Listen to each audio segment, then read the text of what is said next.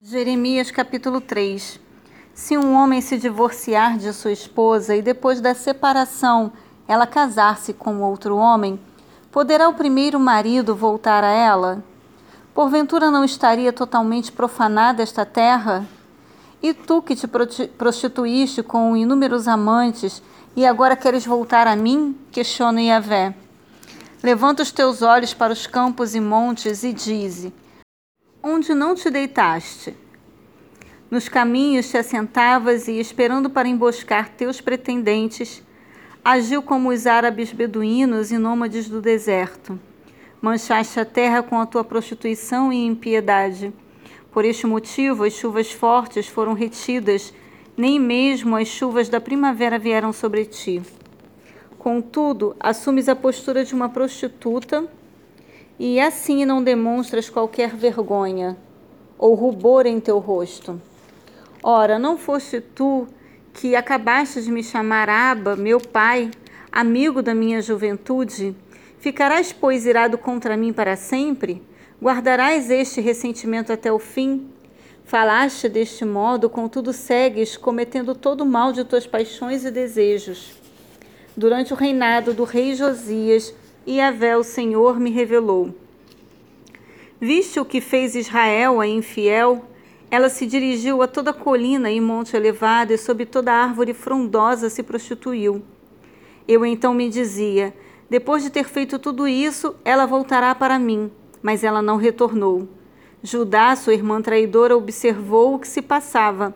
Ela viu também quando entreguei a infiel Israel uma certidão de divórcio e a mandei embora por causa de todos os seus adultérios. Contudo, sua irmã Judá, a desleal, não teve qualquer receio e também se entregou à prostituição. E por agir, e por agir com desprezo e leviandade em relação à moral, Judá igualmente contaminou a terra, cometendo adultério com ídolos de pedra e madeira. Apesar de tudo isso, sua irmã Judá, a traidora, não retornou para adorar-me de todo o coração mas voltou com uma atitude insincera e fingida, afirma Yahvé. Então o Senhor me orientou. Israel é infiel e é, é ainda melhor do que Judá, a traidora. Vai, pois, proclamar esta mensagem em todas as partes do norte. Volta, ó infiel e rebelde Israel, exclama Yahvé. Eis que não fecharei o meu rosto para ti, nem farei cair sobre vós a minha ira porquanto eu sou fiel e rico em misericórdia, assevera Yahvé.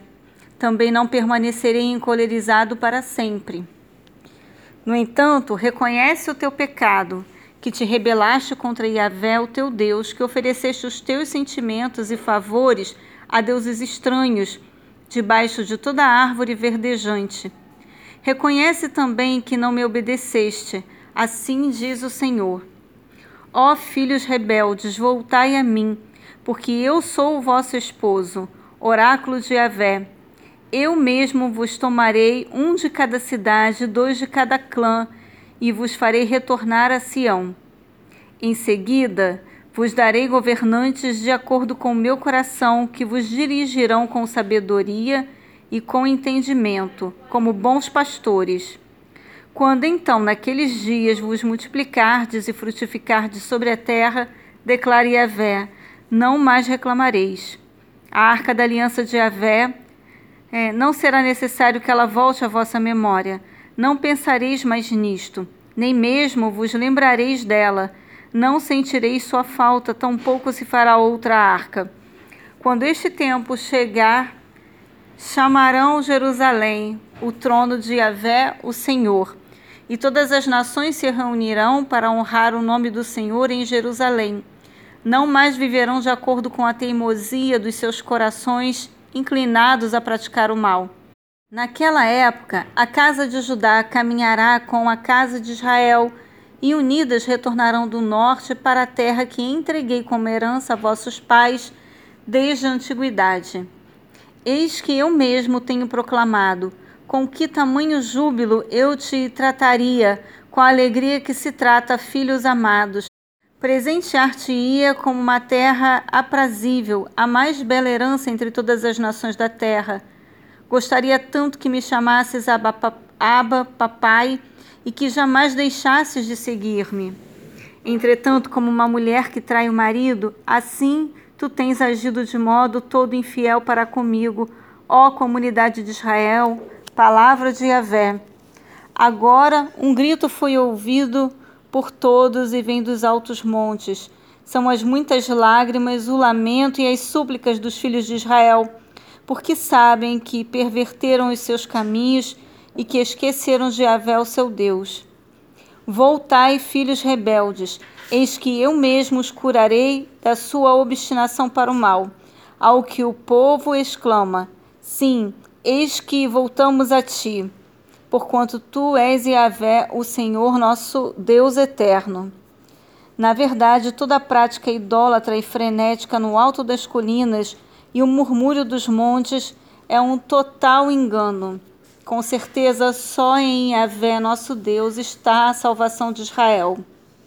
Desde a nossa mocidade, Baal, o Deus da vergonha, tem devorado o fruto do trabalho dos nossos antepassados, as ovelhas, os bois e seus filhos e suas filhas. Deitemo-nos, pois, sobre a cama da nossa vergonha e a humilhação, o nosso cobertor. Sim, pecamos contra o Senhor, o nosso Deus, tanto nós como os nossos pais, desde a nossa juventude até os nossos dias. E de fato não temos obedecido a Yahvé, o nosso Deus.